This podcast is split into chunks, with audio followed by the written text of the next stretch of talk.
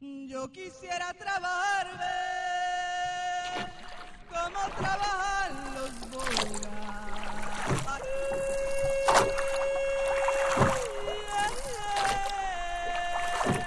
Que con fuerza de mente remar contra corriente. Oh, oh,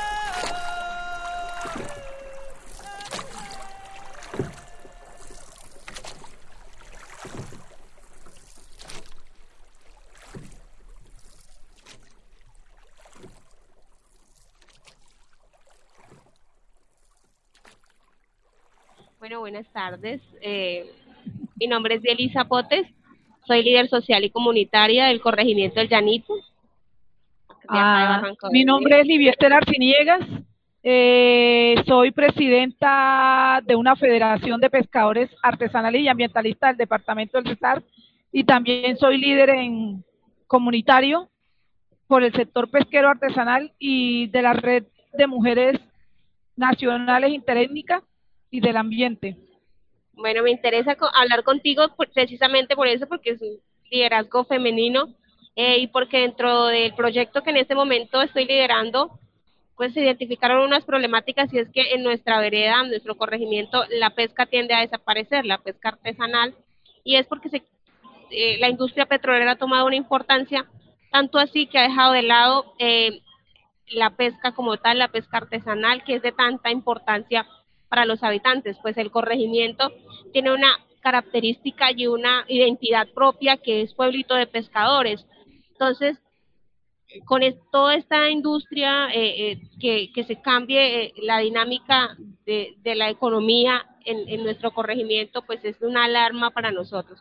Como líder mujer siempre reconozco a los liderazgos femeninos porque considero que con, con los años nos han estigmatizado de no poder, no, no son capaces, no, no, nos limitan muchísimo la sociedad.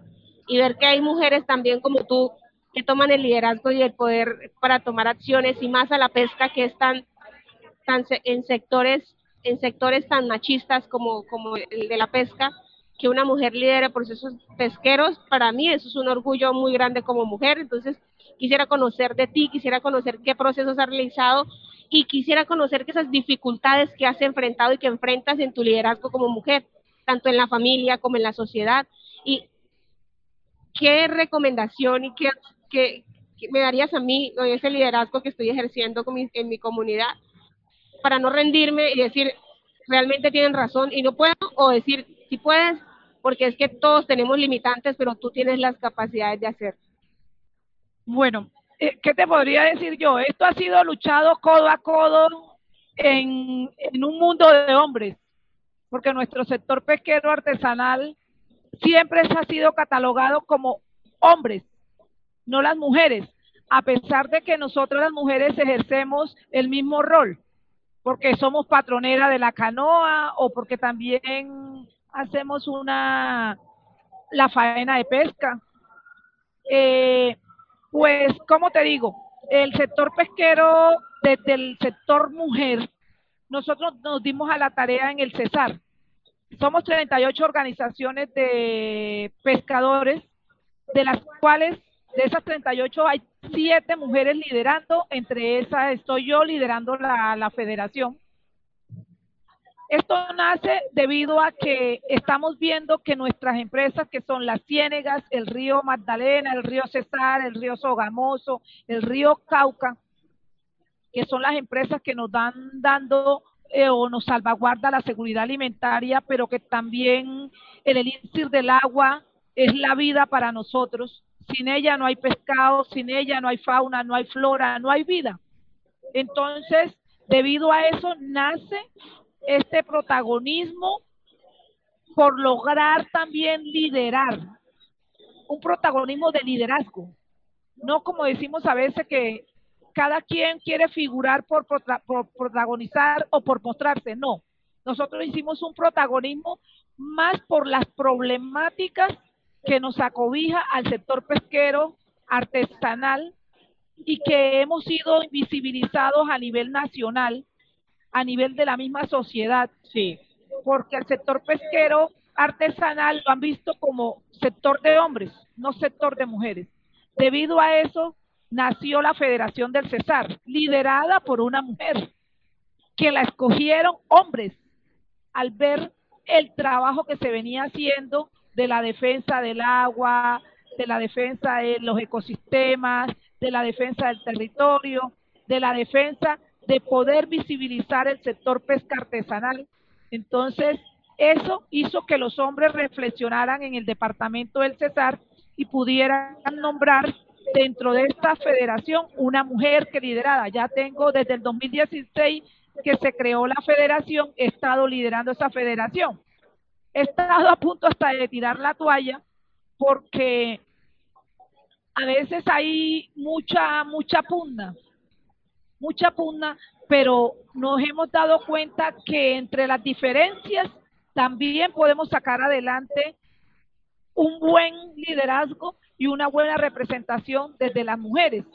Entonces, todo esto ha convocado a que llevemos este proceso aquí al departamento de Santander. Ya hay una federación creada, la se llama FEDEPESAN, también liderada por una mujer que es Julie Velázquez, briseño, sí, me, me, le quito el sombrero porque verdaderamente ha logrado eh, cosas desde muy poquito tiempo de creada la federación. Nosotros desde el sector pesquero artesanal como mujer hemos liderado, venimos liderando los acuerdos por el agua, la defensa del río Magdalena, pero también venimos liderando la, la relevancia de lo que es la importancia del sector económico pesquero ante el, ante el, ante el gobierno nacional, de decirle que el sector pesquero artesanal también le aporta a la economía colombiana. Nosotros somos consumidores, consumidores de gasolina, de aceite, compramos nuestros nailos para hacer nuestras artes, compramos la, la fibra para hacer nuestras canoas porque ya no estamos talando árboles para hacer canoas. Eh, y fuera de eso generamos empleo, porque en la época de su claro. Entran a trabajar los engeladores, los vendedores, los mototaxistas, las mismas cantinas, los almacenes, los graneros. Entonces todo esto es una generación pesquera. de la economía, sí. Entonces, de todo corazón como mujer, yo te digo, cuando uno quiere luchar por un sector X o Y, sea campesino, sea pesquero, sea, uno lo puede lograr. Lograrlo con hechos, no simplemente de palabras, sino con hechos. Eso es lo que hemos hecho nosotros como mujeres que lideramos asociaciones en el Cesar y que estamos liderando a nivel de la cuenca del río Magdalena, claro.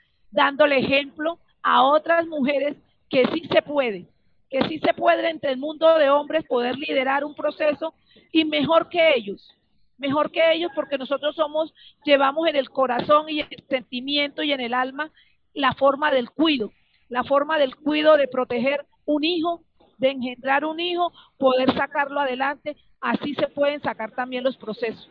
Claro. Para mí eso es, es como el cuido que yo llevo de mi sector pesquero artesanal, pero también en la defensa del agua, del ambiente y de los mismos pescadores. Qué interesante. De, de, verdad que me siento muy orgullosa de conocerte, de conocer esa experiencia y cómo hablar de la manera en cómo hablas inspira a otras mujeres. ¿Cuál es ese, como ese reto que tienen ustedes ahora? Porque yo sé que cada vez que ustedes quieren em, emprender un camino en, un ejercicio, y, y personalmente lo digo también, llega esa limitante. En este momento, ¿cuál sería ese reto que está enfrentando la organización o, o la mujer en el proceso pesquero? Bueno, no estamos viéndolo simplemente desde la mujer, estamos viéndolo desde el sector pesquero. pesquero. El reto importante es poder incidir en las políticas públicas, políticas nacionales. Sí. ¿Y cómo podemos incidir? Apoyando nuestros propios candidatos a los diferentes entidades públicas, a un consejo, a una alcaldía, a una asamblea, a un senado, a una cámara y, cómo no decirlo, a una presidencia. Entonces, desde el sector pesquero, y no simplemente eh, la política, sino basándonos en poder proteger y poder pregonar eh, los servicios ecosistémicos y culturales desde el sector pesquero artesanal, porque es que nosotros hemos sido incluidos dentro de la parte agropecuaria y nos han invisibilizado.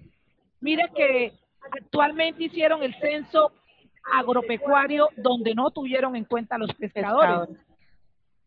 Entonces, eso ha hecho invisibilizar al sector pesquero artesanal, que es importante en la economía y salvaguardar la seguridad alimentaria de nuestro país. Livia, mira, yo hace algún tiempo en una conversación con alguien nos hablaba de que la constitución política habla de muchos sectores y de los derechos de muchas eh, organizaciones y personas, pero no habla del pescador, no, no identifica al pescador. Y yo pienso que desde ahí es donde está la falencia. Y cuando tú hablas de las políticas públicas y de incidir a nivel nacional, desde, desde la rama judicial y desde el sector político como tal, eh, eso sería un reto enorme. Que, que si bien no, no, está incluido la pesca al pescador en la constitución política, existan esas políticas públicas que reconozcan la importancia del pescador a nivel nacional, internacional, porque es que es una industria. El, el, sí, y no, y a nivel, a nivel, a nivel nacional e internacional, eh, sí somos un sector importante a nivel internacional, pero nacionalmente en nuestro país no lo somos. ¿Por qué? Porque hemos sido invisibilizados. ¿Y quienes mismos somos como responsables de que nos invisibilicen nuestros propios líderes que nosotros nombramos en nuestras organizaciones? Porque son personas que no inciden, y tenemos que incidir en las políticas públicas, incidir para poder lograr montar un buen consejo, un consejo nacional de pesca artesanal y también de la defensa de nuestras empresas que son los ecosistemas y los ríos. Nosotros somos totalmente un sector anfibio, anfibio ancestral, que tenemos muchos conocimientos del movimiento del agua, del movimiento de las especies, pero también un conocimiento ancestral del territorio. Claro. Y es como ese conocimiento más importante porque yo pienso que lo empírico y lo tradicional va más allá de una academia, cosas que a ti no te van a enseñar en un pupitre, cosas que un maestro no te va a enseñar cuál es la dinámica hídrica, no te va a enseñar las faenas de pesca cómo se realizan, no te va a enseñar cuáles son los cambios que realiza el, el pescado para las subiendas, la bajanza y todo eso que, que conlleva la pesca. Mira, esto es un tema muy interesante y oírte hablar como que abre mis ojos ante, ante todas las situaciones que estoy viendo actualmente en, el, en Barranca Bermeja. Y si bien reconozco la labor que está haciendo Julie, porque mujeres que se empoderan de los procesos que nos, a pesar de que nos señalan y nos juzgan y nos critican, y ahí estamos. Y bueno, si vimos en esta labor social y en esta en este ejercicio de liderazgo por al, por un sector en específico, es porque nace de nuestro corazón y como lo decías tú, que que es un mensaje muy, muy importante y es, cierto. O sea, tenemos la capacidad de engendrar, de criar a nuestros hijos, de proteger, de sobreproteger. Así debemos también tomar un proyecto y, y liderarlo y apropiarnos de él y enseñar a los demás cómo se debe cuidar los recursos naturales de verdad que es muy interesante. Yo quisiera revisar también, o sea, o preguntarte, eh, dentro de todo lo que tú haces, dentro del proceso que tú haces y el liderazgo que realizas, ya has entendido, sé que llevas mucha experiencia y, eso se te nota al momento de hablar. Cuando ya llevas todo este proceso hecho y todo este liderazgo reconocido por tu comunidad, y por las demás comunidades, tú ya puedes decir, tengo esto planeado, tengo esto estructurado, no me voy al 100% en este proceso, sino que también dedico tiempo a mi familia, a mis hijos, porque es que cuando estamos en un proceso nos envolvemos tanto y nos apasionamos tanto que dejamos de lado muchas cosas que también son importantes. Y por ser mujeres y madres, corremos y es que yo, yo puedo con todo, yo puedo con todo, pero a veces dejamos de lado esas cosas que son las que nos deben de recargar. ¿Cómo haces tú para hacer eso? Bueno, pues sí, eh, al principio me, me como dice uno, se me trocaron los cables. Eh, dejé mi, mi vida personal. No, dejé mi vida personal y me dediqué más a lo, a, lo apasionado, como dices tú, más a lo social, más al sector. Entonces, me tocó hacer un alto. Un alto y estuve suspendida un tiempo y puse relevo generacional. O sea, otras personas me tuvieron que, que, ¿cómo es? Y esto es actualmente. Apoyar. Actualmente, sí. Hay otros compañeros de otras federaciones que están en otros espacios porque yo no puedo estar en todo. Y, pero sí he sabido eh, conjugar el proceso familiar con el proceso social. Tengo un hijo, un solo hijo. Eh, ahorita tengo dos hijos porque mi papá se convirtió en un hijo más porque ya él está enfermo, la pesca, eso le dejó la pesca, una enfermedad que se llama Parkinson, y ese Parkinson ya no lo deja depender de él, ah, depende de otra persona para bañarlo, para comer, todo eso. Entonces mi papá se convirtió en un hijo más para mí. Entonces ahora me toca a mí, como dice, conjugar todo, familia, proceso. Pero para poder llevar esta conjugación o esta unión, para que no se sienta uno menos que el otro, toca delegar toca que todos aprendamos a que yo no soy el yo-yo. Entonces, eso he, aprendido con mis compañeros y les he enseñado también de que uno todo no lo puede absorber. Que en una, en una organización social hay unos diferentes cargos y que cada quien en ese cargo tiene una responsabilidad. Entonces, yo como presidenta tengo una responsabilidad, pero el vicepresidente puede asumir mi responsabilidad.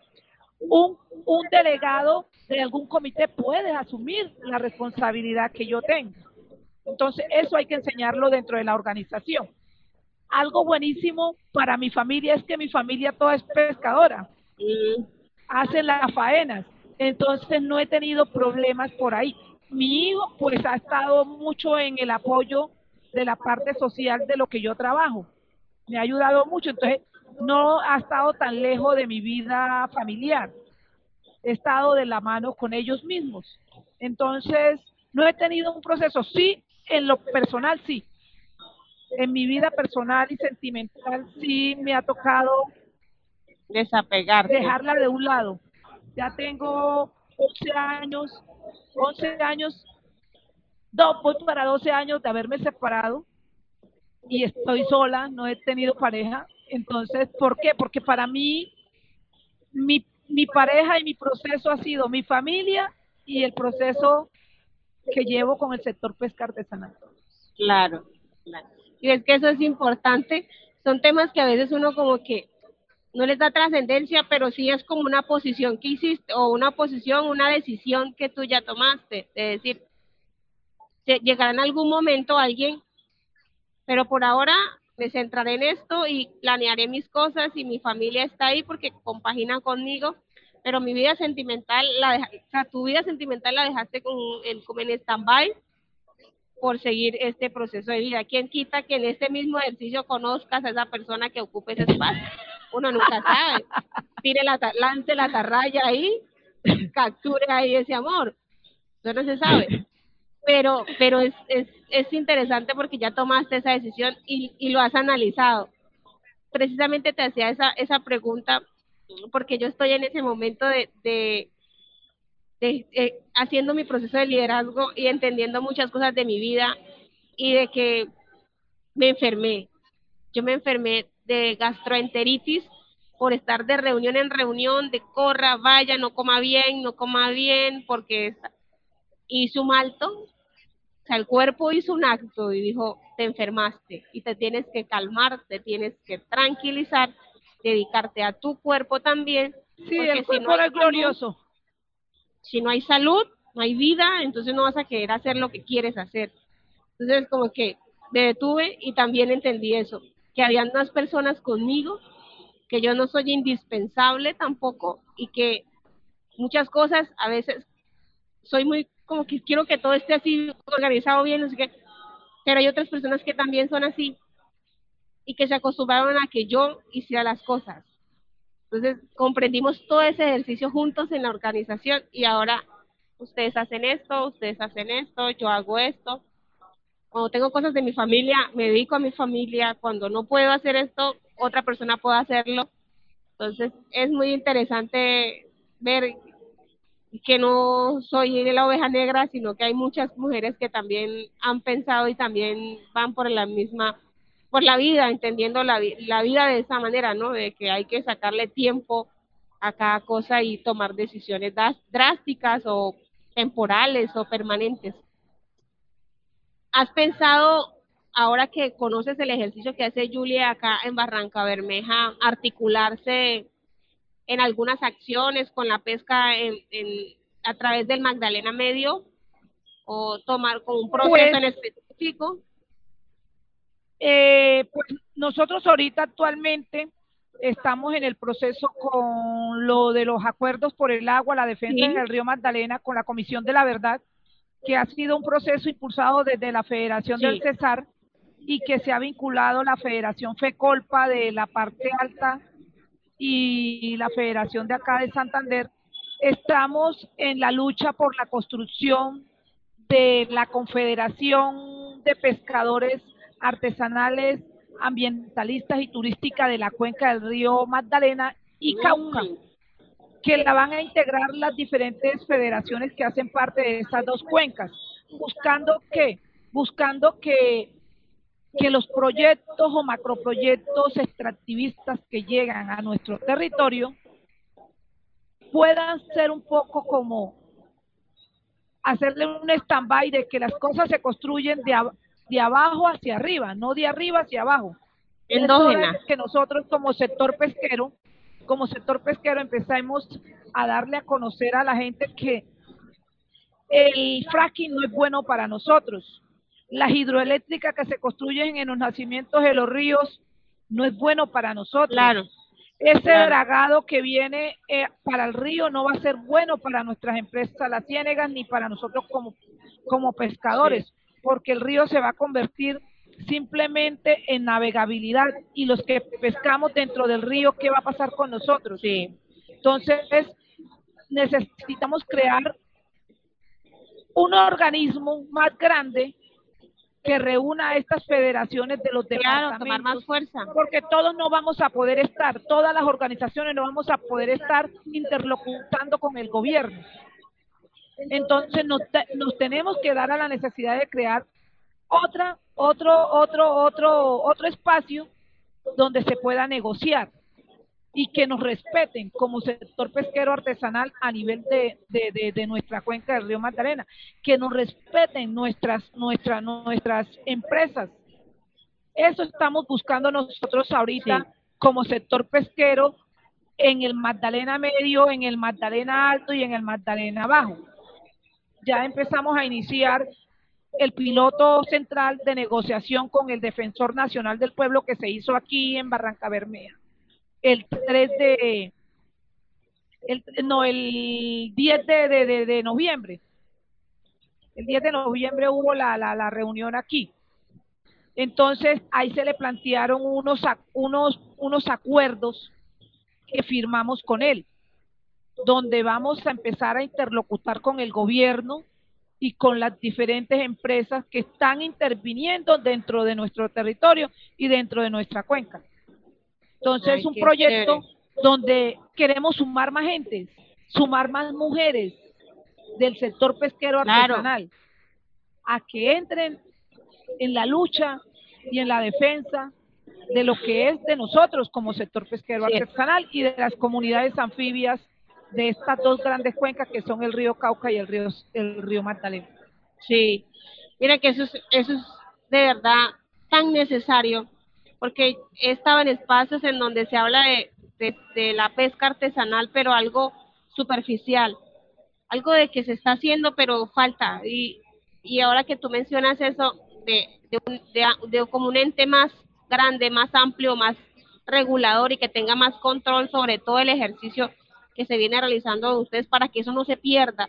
porque realmente es necesario que la pesca artesanal y que el sector pesquero tome fuerza como industria, porque, porque puede que quedar de lado y todo lo que ustedes han realizado y lo que hemos, lo poco que hemos realizado nosotros visibilizando nuestros sectores pesqueros se puede perder simplemente porque no trabajamos de la mano y porque siempre van a haber otros que se entonces el saber articular y hacer las cosas es demasiado importante.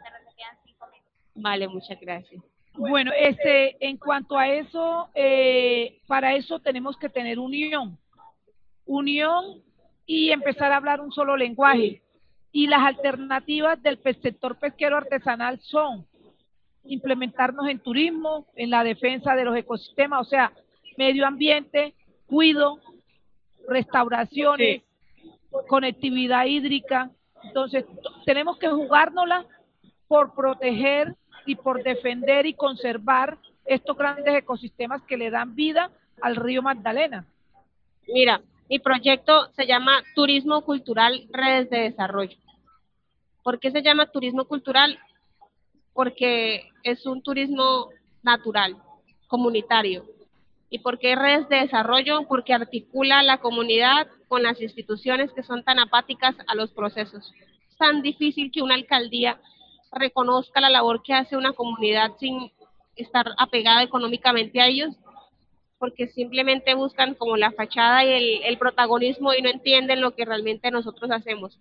De este proyecto de turismo cultural redes de desarrollo nace la Mesa de Turismo del Llanito.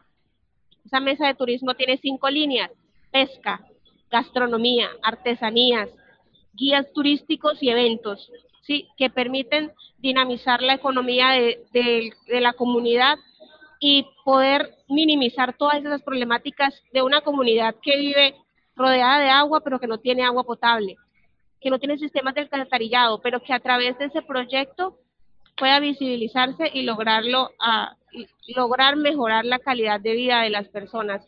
Entonces, tu experiencia motiva a nuestros líderes y a nosotros como futuros eh, líderes con más experiencia a no quedarnos quietos y a seguir investigando y a tomar acciones que mejoren la calidad de vida de nuestra comunidad. Y como lideresa social, reconozco lo que haces y lo que transmites a las demás mujeres.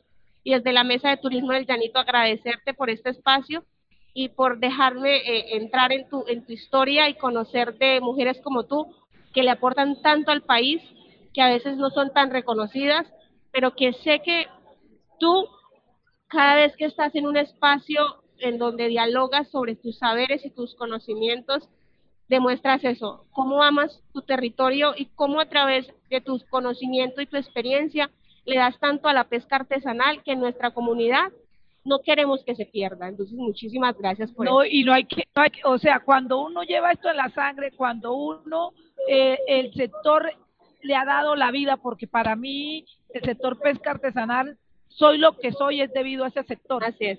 Y eso, para mí, lo principal es llevar esa bandera. Algún un consejo que te doy en el proceso que tú llevas, muestras todo eso. Las redes sociales venden mucho la imagen de todo el proceso que tú llevas. Gracias. Trata de, de visibilizar todo ese proceso que está, me estás dando porque es interesante lo que tú estás llevando en el llanito. Yo conozco el llanito. Trabajé en el proceso cuando inició el programa de desarrollo ah, con, los, con los... Yo estuve ahí, pero era muy niña. Entonces era como que con, escuchaba, pero ahora ya, ya estoy abriéndome más espacio en el tema. Yo estaba con Miriam, con Rosauro. Sí. Entonces ellos son los que me impulsaron a mí como a que pilas que usted puede y usted va a hacer, eh, eh, a reconocer también lo que nosotros estamos haciendo. Entonces es muy importante. Bueno, yo eh, inicié mucho y fui una de las que fundé bueno, Azopesan. Azopesan. Nuestro primer presidente de Azopesan fue de La Gloria, el municipio donde yo vivo. Ay, qué bueno. Bueno, entonces desde ahí vengo, desde ahí, desde ese proceso inicié yo y llevo la bandera del sector pesquero artesanal a muchos espacios. Si Dios quiera podamos organizar la red, porque estoy en esa, organizando la red de mujeres pescadoras artesanales de la cuenca del río Magdalena para interlocutar poder lograr llevar a cabo la Red Nacional de Mujeres Pescadoras Colombianas para hacer interlocución con la Red Internacional de Chile. Yo quisiera trabajarme